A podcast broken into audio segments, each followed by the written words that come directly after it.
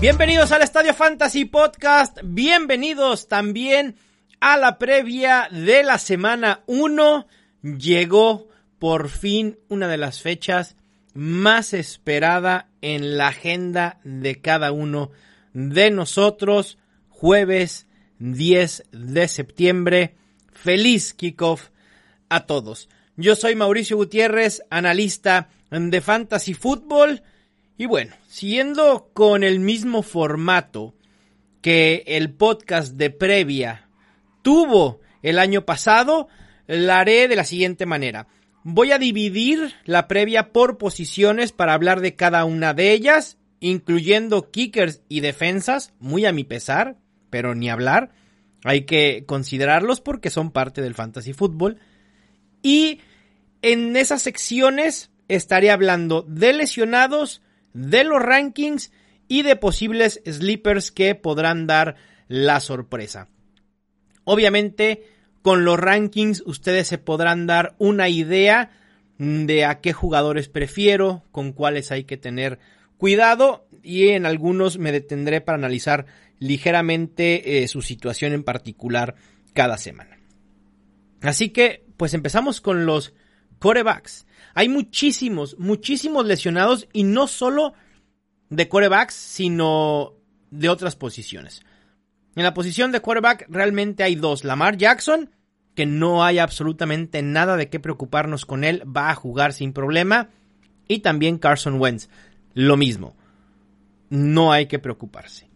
En cuanto al top 10 en esta posición, he colocado a Lamar Jackson en el número 1 a Pat Mahomes en el número 2. Russell Wilson, Dak Prescott y Deshaun Watson completan el top 5. Y después, en la mitad del top 10, coloqué a Drew Brees en un enfrentamiento muy favorable contra Tampa Bay, en lo que espero sea un duelo muy abierto.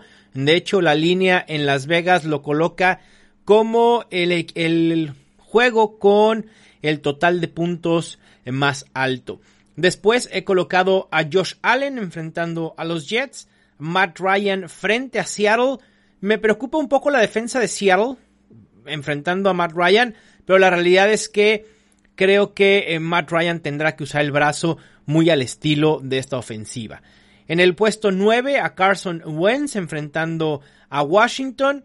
En el puesto 10, probablemente la sorpresa de la semana, a Ben Roethlisberger frente a una muy mediocre defensa de los Giants. En el puesto 11, probablemente otra sorpresa, y de hecho lo coloqué en el Startem de esta semana en el video que pueden encontrar en el, en el canal de YouTube de NFL en español. Es nada más y nada menos que Cam Newton empezando su era en los Patriots. En el puesto 12 a Kyler Murray, un coreback que fue seleccionado dentro del top 5, pero que la realidad es que el enfrentamiento es bastante complicado contra los 49ers. Y todo el mundo se preguntará, ¿y dónde está Tom Brady? Pues Tom Brady está fuera del top 12, pero justo un puesto abajo, en el lugar 13, haciendo ahí casi dupla con Aaron Rodgers, que lo he colocado en el puesto 14. Yo Aaron Rodgers lo evitaría porque no le veo potencial, preferiría ir con algún otro sleeper. Como en el puesto 15 he colocado a Jared Goff contra Dallas. En el puesto 16 Matthew Stafford, un inicio complicado frente a Chicago. En el puesto 17 una de las mejores opciones a streamear en semana 1 y probablemente en las siguientes dos semanas Jimmy Garoppolo de los 49ers. En el puesto 18 al mejor bigote en toda la NFL, Gardner Minshew, segundo de los Jaguars, a pesar de que nadie apostaría ni 5 centavos por la ofensiva de los Jaguars. La realidad es que Gardner Minshew tendrá que utilizar el brazo y tendrá que utilizar a nada más y nada menos que a DJ Shark, DJ Shark, DJ Shark. Cuando sean las 11 de la noche y ustedes continúen con la tonada de esta canción, me lo agradecen entonces. Después, en el puesto 19 tengo a Ryan Tannehill y en el 20 a Derek Carr. Me parece que ahí están los utilizables. Si ya se quieren poner inventivos y arriesgar de más, pues entonces utilicen a sus Daniel Jones y a Joe Burrow y a Drew Locke o, Mitch Trubisky. No, no lo hagan. Yo tengo un dilema en mi liga local. Tengo a Daniel Jones y a Joe Burrow. Pero ah, claro, Mauricio se quería esperar al último a elegir coreback. Y bueno, pues estoy en ese dilema. Probablemente eh, o vaya a iniciar con Joe Burrow arriesgándome. Porque creo que con Burrow va a ser o un juegazo o una decepción total. Entonces, pues voy a ir a buscar ese upside, cosa que no lo veo con, con Daniel Jones enfrentando a Pittsburgh y lo he colocado como mi coreback 26. En cuanto a sleepers, pues bueno, creo que ahí están, ¿no? Eh, Garner Minshew, Jimmy Garapolo, el propio Derek Carr o Ryan Tannehill pudieran aplicar.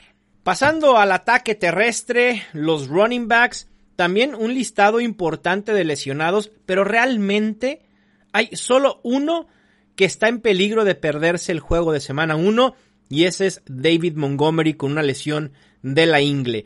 La realidad es que yo esperaría que Chicago, si son inteligentes y lo llevan tranquilo, debería ser activado hasta la semana 3 o a lo mejor en semana 2 pudiera ser eh, todavía prudente. Pero en semana 1 me parece demasiado riesgo y si está activo esperaría poca participación para David Montgomery. Obviamente esto sería un extra, un boost para el valor de Tariq Cohen. En cuanto a los demás jugadores, los que sabemos que no van a jugar son Damian Harris, que ya fue puesto en la lista de reserva de lesionados, Raquel Armstead, que está en la lista de COVID, y Devin Osukbo de los Jaguars, también en la lista de reserva de lesionados. Todos los demás, ni se preocupen. Y no hay que preocuparnos, y tan no hay que preocuparnos que he colocado a la gran mayoría en un buen lugar en mis rankings. Empezando con el top 5, el número 1 no podía ser nadie más que Christian McCaffrey. En el puesto 2, Zeke Elliott enfrentando a los Rams. En el 3, Dalvin Cook contra Green Bay. En el puesto 4, Saquon Barkley, a pesar de que vaya contra la defensa de los Steelers. En el puesto 5, Derrick Henry. Me parece que la lesión de Von Miller va a permitir que Derrick Henry por lo menos corra unas 30, 35, 40 yardas más de las que ya esperábamos. En el puesto 6, y yo sé que aquí muchos me van a reclamar, lo siento mucho, pero en general no me encanta para la temporada, pero sí me gusta para esta semana enfrentando a los Panthers, el señor Josh Jacobs. En el puesto 7, el eh, el culpable, no, el culpable soy yo, dijera José Luis Rodríguez el Puma, pero la razón por mi apodo de este año, Maurixon, Joe Mixon en el puesto número 7, enfrentando a los Chargers, unos Chargers que tienen una muy buena defensa secundaria, pero creo que Cincinnati podrá correr y a Mixon le alcanzará para terminar en el top 10. En el puesto 8 tengo a Alvin Camara, no me preocupa tanto el tema de su espalda, por lo menos no para el inicio de la temporada. En el puesto 9, quizás sea la sorpresa, he colocado a Austin Eckler. Me encanta su matchup contra los Bengals y Eckler será el alma de esta ofensiva en esta semana inaugural. En el puesto 10, a Clyde Edwards Hiller. He notado entre entusiasmo, temor, ansiedad por los jugadores novatos sobre todo en esta semana 1 en la que tenemos tantas dudas con ellos. Yo los evitaría en la mayoría, excepto por tres o cuatro nombres. Tres de ellos running backs, uno de ellos es Clyde Edwards Hiller justamente, y otro wide receiver, que ahorita lo platicaré cuando sea el momento. En el puesto 12 tengo a Miles Sanders, no me preocupa la lesión, es probable que sí esté limitado, eso sí hay que decirlo, sin embargo, con un matchup tan favorable frente a Washington, me parece que Miles Sanders ni siquiera necesita tanto volumen para poder ser efectivo y productivo. Y en el puesto 2 he colocado a Nick Chubb. Recuerden en el primer duelo de los Browns contra Baltimore, obviamente las condiciones eran diferentes, pero Nick Chubb pasó por encima de este equipo. ¿eh? Se volvió loco. Yo esperaría no esos números, pero sí veo a Nick Chubb sobrepasando las 80 yardas y teniendo al menos un touchdown. Pasando a territorios de running back 2, comienzo en el puesto 13 con Aaron Jones de Green Bay enfrentando a Minnesota. En el puesto 14 he colocado a James Conner. Enseguida a Chris Carson. En el puesto 16 a Kenyan Drake. Me parece que Kenyan Drake es, es el jugador con mayor diferencia en ranking para abajo de los rankings de previos a la temporada a los rankings de semana 1. Pero tiene un duelo bien, bien complicado. No me preocupa. No es un tema de lesión. De hecho, Kenyan Drake ni siquiera aparece ya en el reporte de lesionados de los Cardinals. En el puesto 17 tengo a Todd Gurley enfrentando a Seattle. En el puesto 18 y probablemente este sea de, unos de los jugadores que vaya a bajar eh, el sábado previo al domingo a Mark Ingram. Harbaugh acaba de declarar que, a ver, tampoco que nos pesque de sorpresa, ya lo intuíamos, que este podía ser un comité, el ataque terrestre de Baltimore. Que Mark Ingram quizá no tenía tan asegurado su rol, y no por Gus Edwards o Justice Hill, sino por J.K. Dobbins. Así que hay que irse con cuidado, pero Mark Ingram es muy utilizable, utilizable, perdón, frente a los Browns. En el puesto 19 tengo a David Johnson para hoy en un matchup inmejorable. Kansas City es uno de los equipos que más puntos fantasy permitió por juego a running backs en 2019 y el plan de juego de Bill O'Brien deberá ser similar a lo que implementó en aquel primer cuarto de playoffs en el que llevaban ventaja de 21-0. Después ese juego sucedió una catástrofe para los Texans, pero Bill O'Brien sabe que lo mejor es consumir el reloj vía la carrera para evitar que la ofensiva de Kansas City esté en el terreno de juego cuando la defensa de los Texans es terrible. En el puesto 20 he colocado a Raheem Mustard de San Francisco enfrentando a Arizona, también con un matchup muy muy favorable. En el puesto 21, la segunda excepción de entre los novatos que utilizaría con confianza y es Jonathan Taylor de Indianapolis. Todo mundo comienza a entrar en pánico con Jonathan Taylor. De hecho, hace unos momentos, al estar haciendo la dinámica de Help Me Obi Mau, en la que contesto preguntas en Twitter, muchísimas fueron sobre Jonathan Taylor. Y creo que esto se da a un reporte que sale en el que indican que los Colts que la razón por la que los Colts seleccionan a Jonathan Taylor en el draft es solo para poder mantener sano y fresco a Marlon Mack. Perdón, pero eso me parece una estupidez del tamaño del mundo. Con todo respeto a quien hace el reporte, ¿eh? Totalmente. Pero sinceramente no me parece eh, para nada lógico. Es como, digamos, comprar una cerveza artesanal solo para quitarme el mal sabor de boca de una cerveza comercial. Es como si los Colts compraran un lightsaber de verdad para usar mejor un lightsaber de plástico. Y yo sé, a ver, no quiero menospreciar a Marlon Mack. Marlon Mack es un buen corredor. Eh, de la media.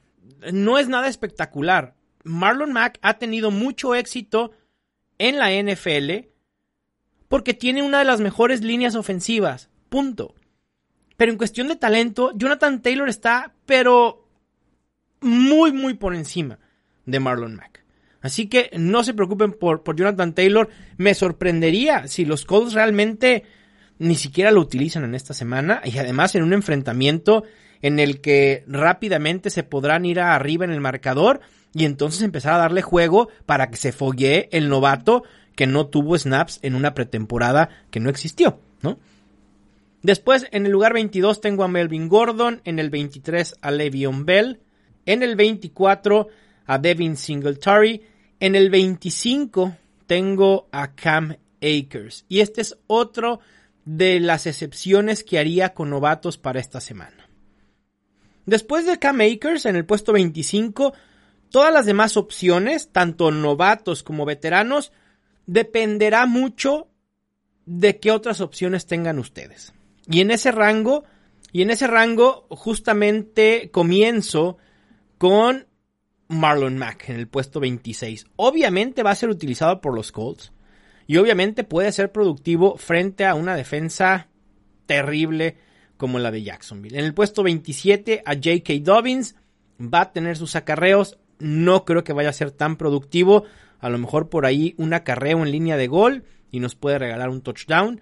En el puesto 28 a uno de mis favoritos durante la temporada baja, Antonio Gibson.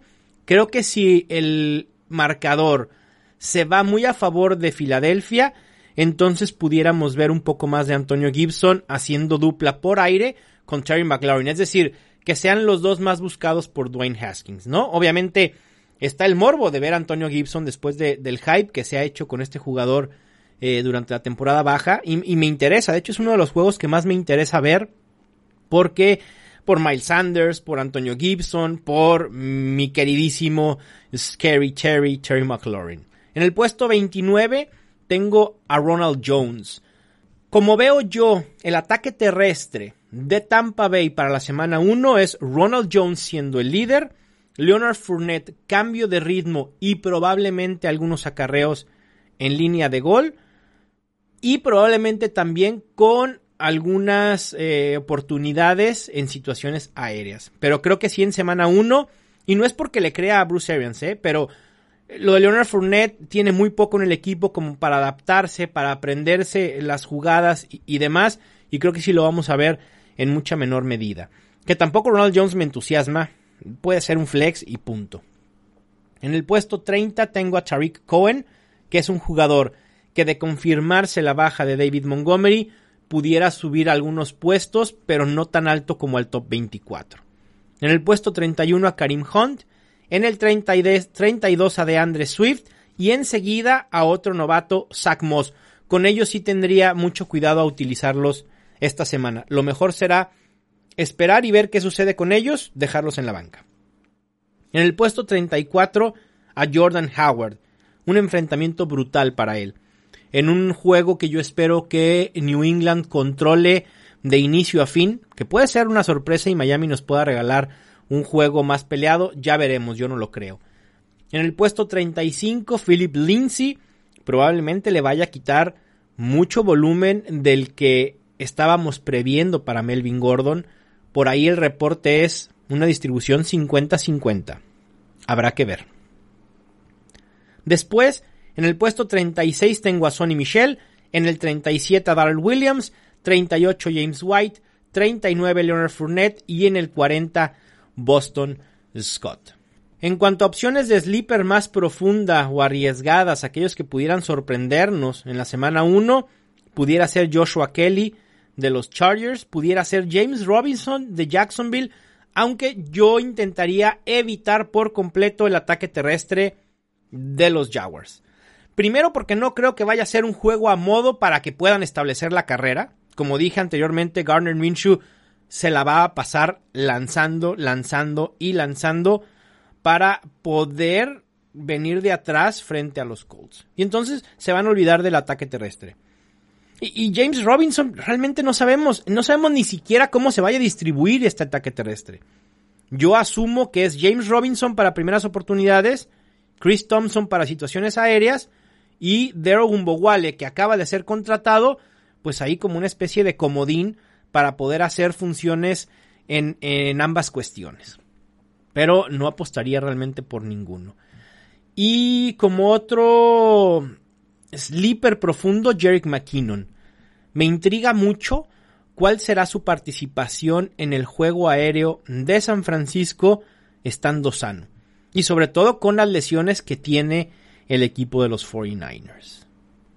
Pasando a los wide receivers, aquí también un nutrido listado de lesionados en los que la mayoría tampoco me preocupan, pero aquí sí hay un poco más de riesgo. Y comienzo con AJ Green, una lesión en el tendón de la corva.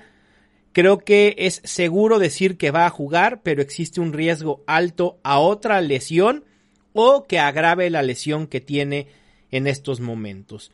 En cuanto a Divo Samuel, todo indica que va a estar listo para jugar en semana 1. Dionte Johnson, una lesión en la pantorrilla, no tendrá problemas para jugar. De Andre Hopkins, también en tendón de la corva, no tendrá problema para jugar en semana 1. Con quien sí hay que tener mucho cuidado es con Mike Evans. Mike Evans se lesiona el tendón de la corva. Hay que esperar el reporte final del viernes. Si el viernes Mike Evans no practica, es muy probable que entonces su estatus cambie de cuestionable a en duda y entonces ahí sí aprender las alarmas, las velas, las veladoras y todo lo que quieran y gusten. Porque entonces ahí sí habría un riesgo importante con Mike Evans.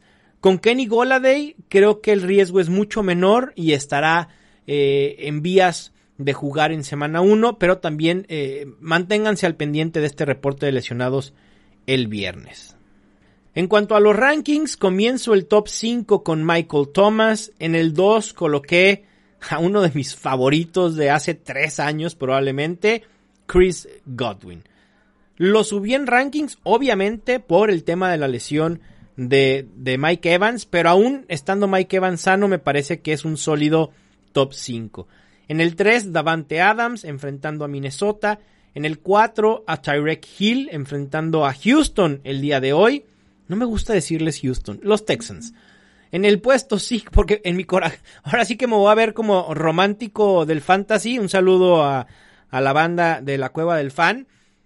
Eh, para mí, en mi corazón, solo existen los Houston Oilers. Punto. Bueno, y los Houston Rockets. Tan tan. En el puesto 6, 5, perdón, he colocado a Julio Jones enfrentando a Seattle. En el 6, Allen Robinson en Detroit. En el 7, Kenny Goladay. Tanto me preocupa la lesión de Kenny Goladay que lo he colocado como mi wide receiver 7. La de Mike Evans sí me preocupa, pero todavía no estoy listo para bajarlo en rankings y está colocado en el puesto 8. En el puesto 9 me sorprendió. Al momento de hacer mis proyecciones dije, eh, no, aquí debe de haber un error.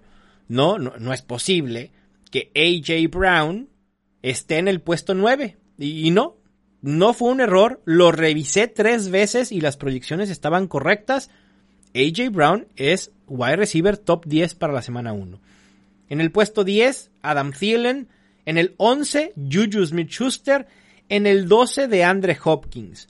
Me preocupa el, todo el entorno novedoso de DeAndre Hopkins. Creo que eventualmente va a ser una gran dupla con Kyler Murray. Pero no sé si en este primer juego, enfrente de los 49ers, lo puedan lograr. En el puesto 13 tengo a DJ Moore. En el 14 a Robert Woods. En el 15 a Calvin Ridley. En el 16 a Terry McLaurin. Fíjense curiosamente, curiosamente, ya saben, eh, cosas de la vida que suceden así espontáneamente. Cuatro de mis wide receivers favoritos, pre-draft, están colocados del 3 al 16. DJ Moore, Robert Woods, Calvin Ridley y Terry McLaurin. Y luego en el 17 viene un jugador que estuve evitando a más no poder y creo que al final no lo tengo en ninguna de mis 17 ligas. Es a Mari Cooper. En el 18 tengo a Tyler Lockett. En el 19 tengo a Cooper Cup. En el 20 tengo a DJ Shark, DJ Shark, DJ Shark. Y luego en el 21 tengo a, DK Metcalf.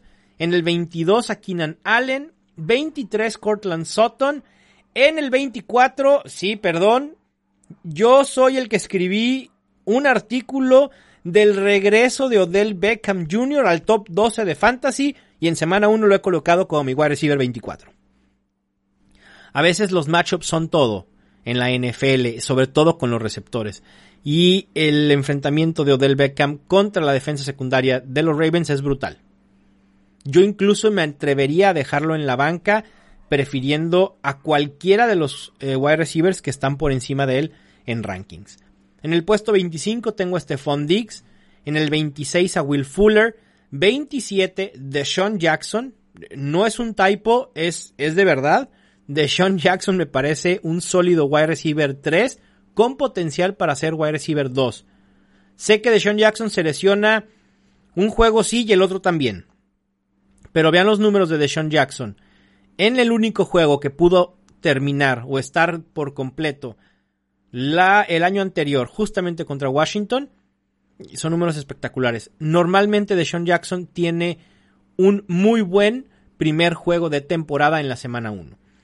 En el puesto 28 tengo a T.Y. Hilton, en el 29 a Marquise Brown, en el 30 a AJ Green, 31 Michael Gallup, 32 Julian Edelman, 33 Marvin Jones. Después le siguen Jarvis Landry, Tyler Boyd, Dionte Johnson, Devante Parker, que yo lo evitaría por completo. Su matchup frente a los Patriots no me gusta, pero ni poquito. Después John Brown, Brandon Cooks, que también es otro jugador que puede ser eh, su disponibilidad decidida antes del juego de hoy jueves. Brandon Cooks pudiera terminar siendo uno de los primeros inactivos que tengamos importantes en fantasy en la temporada. En el puesto 38, perdón, era John Brown, Brandon Cooks en el 39 y cierra el top 40 con Anthony Miller. En cuanto a receptores novatos, me cuesta trabajo confiar en uno o en alguno, pero si van a querer jugar con uno, que sea CD Lamb. Ese es el único con el que me sentiría relativamente confiado. Ni con Henry Rocks, ni con Michael Pittman, ni con Justin Jefferson, tampoco Brian Edwards, tampoco la Vizca Chenault, aunque la Vizca Chenault me gusta para que pueda ser sorpresa. Pero son sorpresas ya eh, como de sueño guajiro, ¿no? Nada más. En cuanto a sleepers profundos, pudiera ser McCall Harmon, pudiera ser eh, Neil Harry y probablemente Paris Campbell de Indianapolis enfrentando a Jacksonville. Y obviamente la Vizca Chenault. Con los tight ends el panorama está un poco más claro. Realmente ninguno me preocupa en cuanto a disponibilidad por lesión, salvo Chris Herndon, que trae un problema en el pecho. Ahí sí hay que estar pendientes. Digo, si es que tenían pensado colocarlo como eh, titular en alguna liga profunda, porque en ligas de 12, 14 o menos equipos no haría ningún sentido. En el puesto número uno he colocado a George Kittle, en el 2 a Travis Kelsey, en el 3 Mark Andrews, 4 Zach Ertz, 5 Darren Waller. Ningún cambio aquí respecto de los rankings publicados previo a la temporada. En el puesto 6 tengo a Tyler Higby contra Dallas, en el 7 a Hunter Henry, en el 8 a Evan Engram a pesar de ir contra Pittsburgh. El potencial de Evan Engram por cómo lo utilizan los Giants y estando sano eh, es altísimo. Después Hayden Hurst en el puesto 10 Jared Cook, Cook perdón, contra Tampa Bay, creo que puede tener una buena semana. Dallas Gethard lo mismo, viene recuperándose de una fractura, mini fractura en el pulgar, todo indica que va a estar listo y Dallas Gethard pudiera aprovechar muy bien el enfrentamiento contra Washington. En el puesto 12 Rob Gronkowski, en el 13 Blake Jarwin, 14 Noah Fant, en el 15 alguien que pudiera considerar como sleeper, John Smith frente a Denver, en el 16 a evitar por completo Austin Hooper, en el 17 otro jugador a evitar TJ Hawkinson, en el 18 Mike Gesicki, en el 19 Jack Doyle y en el 20 a otro que pudiera considerar sleeper Eric Ebron por este potencial de poder anotar touchdowns. Y enfrentando a los Giants es muy probable que Eric Ebron pueda tener un touchdown en zona roja. Y, con eso automáticamente se va a colocar en el top 12. Así que ahí están los En cuanto a las defensas, voy a compartirles rápidamente mi top 15. Recuerden que estas tendrán, bueno, en general todos los rankings sufrirán modificaciones el viernes una vez que salgan los reportes de lesionados oficiales y el sábado también les doy una última revisada. Con las defensas tengo a Buffalo Bills como la mejor para esta semana enfrentando a los Jets, después a los Patriots enfrentando a Miami, Steelers enfrentando a los Giants, en el cuarto puesto a los Ravens, en el quinto a Philadelphia Eagles, la mejor defensa para streamear en esta semana 1. En el puesto 6, Indianapolis Colts. En el 7, los Titans. 8, los Chargers. 9, San Francisco 49ers. En el 10, Kansas City Chiefs. En el 11, New Orleans Saints. En el 12, Detroit Lions. No me encanta la defensa de los Lions, pero Chicago con Mitch Trubisky y probablemente sin David Montgomery, obviamente sí. Y después en el 13 tengo a Chicago Bears. Yo esperaría que este juego sea de pocos puntos. En el puesto 15 a Green Bay Packers y en el puesto 15 a Minnesota Vikings. Creo que las demás defensas del 16 al 32 no vale la pena ni mencionarlas. Si las quieren consultar, ya saben que pueden consultar los rankings en estadiofantasy.com. En cuanto a kickers, y aquí sí va a haber muchas sorpresas y nombres novedosos. En el puesto 1 tengo a Harrison Butker, en el 2 a Justin Tucker, en el 3 a Greg Serling de Dallas, en el 4 a Robbie Gold, en el 5 a Will Lutz, 6 Jason Myers de Seahawks enfrentando a Atlanta, en el 7 a Chris Boswell, en el 8 al hipster Rodrigo Blankenship. El novato ex de la Universidad de Georgia ganó el puesto titular a Indianapolis y me encanta el matchup que tendrá frente a Jacksonville. Yo creo que Blankenship por lo menos va a tener cuatro oportunidades de field goals y por lo menos tres puntos extras. En el puesto 9 tengo a Jake Elliott, en el 10 a John Woo Koo de Atlanta, en el 11 otro kicker que le gana la titularidad a un super veterano como Steven Hauschka es Tyler Bass de Buffalo y me encanta obviamente contra los Jets. En el puesto 12 tengo a Zane González, me encanta su potencial para toda la temporada, pero esta semana contra San Francisco eh, no, no, es top 12 pero con mucho riesgo. En el 13 tengo a Matt Prater, en el 14 a Dan Bailey y en el 15 al recién contratado pateador de los Titans, Stephen Gostkowski. Así es. Incluso creo que muchísimos ni siquiera estaban al pendiente que Gostkowski es el nuevo pateador de los Titans. Y bueno, con esto cerramos la previa de la semana 1. Hagan sus cambios ya previo al juego del Thursday Night Football, previo al kickoff. No queremos sorpresas. No queremos que el sábado, a la hora de abrir la aplicación, digan, madres, dejé a Brandon Cooks de titular. Porque independientemente de que juegue o no juegue, no me parece una buena opción. Will Fuller sí. Pero bueno, disfruten mucho el Thursday Night Football. Espero que la previa publicada los jueves les venga mejor que el viernes como lo estaba haciendo el año pasado. De hecho es la única modificación que hice en cuanto al contenido del podcast. Y mañana esperen el podcast de Help Me Obi Mau en el que voy a contestar algunas preguntas que lleguen vía Twitter. ¿Va? Les mando un abrazo, destapen una chela, destapen un tequila, un mezcal, lo que sea, pero hay que brindar porque hay temporada de NFL. La merecíamos. Después de, tanto que hemos pasado, eh, mucho sufrido, eh, ha sido épocas muy difíciles y la verdad es que ya, ya nos hacía falta la NFL. Les mando un fuerte abrazo, yo soy Mauricio Gutiérrez y esto fue el Estadio Fantasy Podcast.